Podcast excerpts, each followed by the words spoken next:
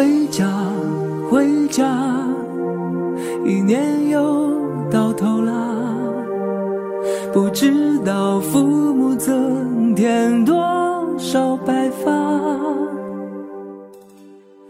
明天就是大年三十了，现在的你在哪儿呢？是一个人仍然在异乡打拼，还是正在回家的路上？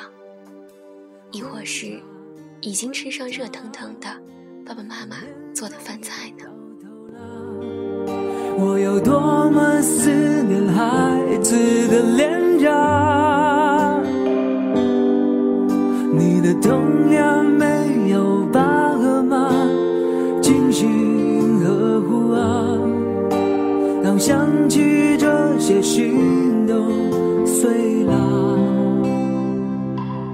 回家是一个特别奇怪的词，它没有定义。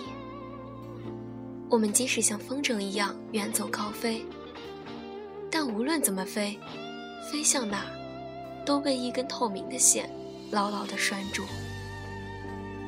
家这个原点永远都可以回去，它有一股魔力催着我们回到那个生我养我们的故乡，拽着我们往回走。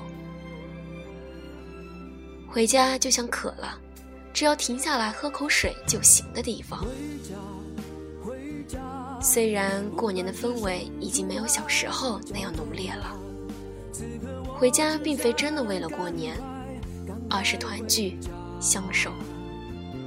或许小时候期待过年，是因为可以不用写作业，可以有那么多人一起吃好吃的，外婆的酱鸭、酱猪舌、糯米肠。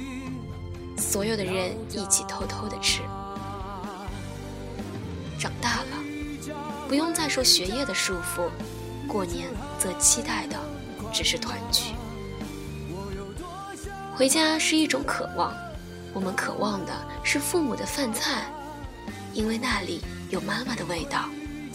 我们渴望的是见到父母时那个深深的拥抱，叫喊的那一声“爸爸妈妈”。妈妈那一声声一直讲不完的唠叨，爸爸吃饭的时候拼命的夹给你。殊不知，我们长大了，胃口变了，而妈妈的唠叨没变，爸爸的习惯也没变。因为大学放假早，回家已经有十来天了。老妈看到我早上睡到自然醒，还不肯起床。一天到晚坐在书桌前，也不知道我在弄些什么，唠叨来唠叨去，只知道说我不知道多出去走走。早起对放假的我来说的确挺困难的，但我自己知道一天下来我在做什么，收获了什么。但我们已经学会不再去顶嘴，不再去辩论，而是一笑而过。不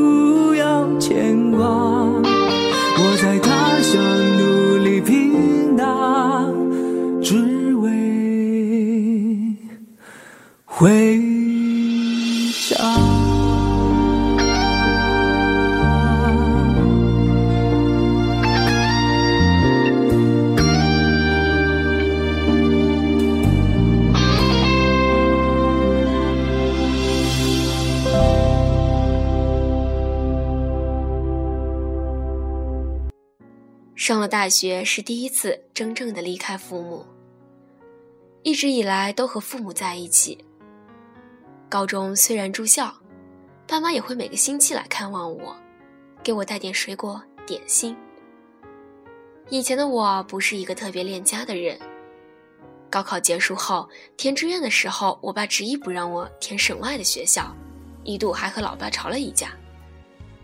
我觉得大学不去异乡感受一下那里不一样的生活，或许一辈子都生活在同一座城市，感受同一种文化。有些人说那可以去旅游呀，但我觉得旅游和生活不一样，遇到的人、欣赏的风景都不一样。而在他们的眼里，如果一个女孩子去省外读书，或许一辈子就留在那儿了。人生地不熟的，害怕我受伤，害怕我孤独。大一的时候，我还是这样想，特别不心甘情愿，羡慕那些在哈尔滨、在武汉的同学们，也因此我就不怎么回家，故乡就真的没有了春秋，只剩下冬夏。离开久了才知道，最木讷寡言的老爸，和我冲撞时最理直气壮的人，是最疼爱我的。现在就算每天舔屏镜头里的小鲜肉，却远不及一声“老爸”来的幸福珍贵。他是这辈子最爱我的男人，也正是因为他毫无条件的爱，才能让我无论多大，也可以在他面前终究是一个没长大的孩子。我和爸爸的话不多。甚至连个电话都没有，但他知道关于我的所有，因为我妈是传话筒，我爸也想知道关于我的一切。离开家久了才知道想家的滋味儿，和那些来自北方的同学聊天时，感觉到前所未有的因为离家近而心生的自豪感。第二个学期，我实在是熬不住那种想家的念头。一碰上假期，甚至周五下午没课，我也会回家。我感激当时的我听从了老爸的劝说，选择离家最近的城市杭州。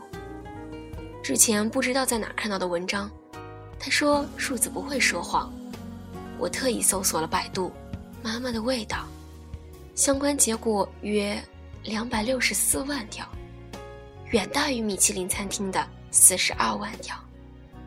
而老爸的四百七十四万条，也是打败了活半天的小鲜肉，两百七十三万条。是啊，这世界最好吃的米其林餐厅，也没有妈妈做的饭菜香。而关注再多再好看的小鲜肉，最爱的人依然是老爸。在离家的时候，保持着每天和妈妈一个电话，因为有些心事只适合和爸爸妈妈说。有些故事只能分享给爸爸妈妈听。不管是我还是其他人，我觉得对父母的爱永远是最特殊的。他不可能像恋人一样简单的说出“我爱你”三个字，也不能像闺蜜一样随时随地的分享和倾诉。我们说不出口，但心里明白。年轻的我们总向往远方，但远方的远方仍有远方。在去往远方的路途中，心中却惦念着家乡。既然说到了过年，谈到了父母，那有没有让你鼻子一酸的你与父母之间的事儿呢？可以在评论里告诉我你的故事，或者在微信公众号的后台给我留言。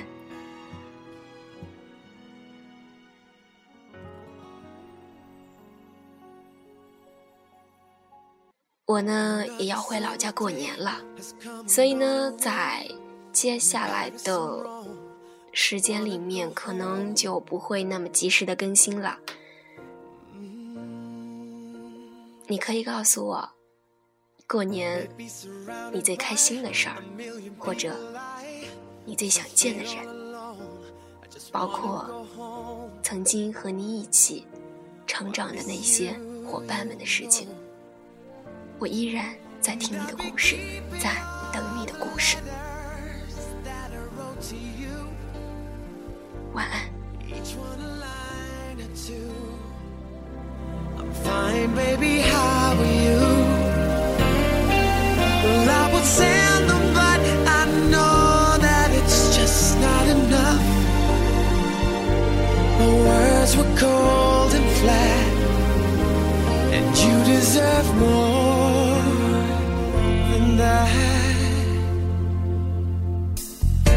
Another airplane, another sunny place. I'm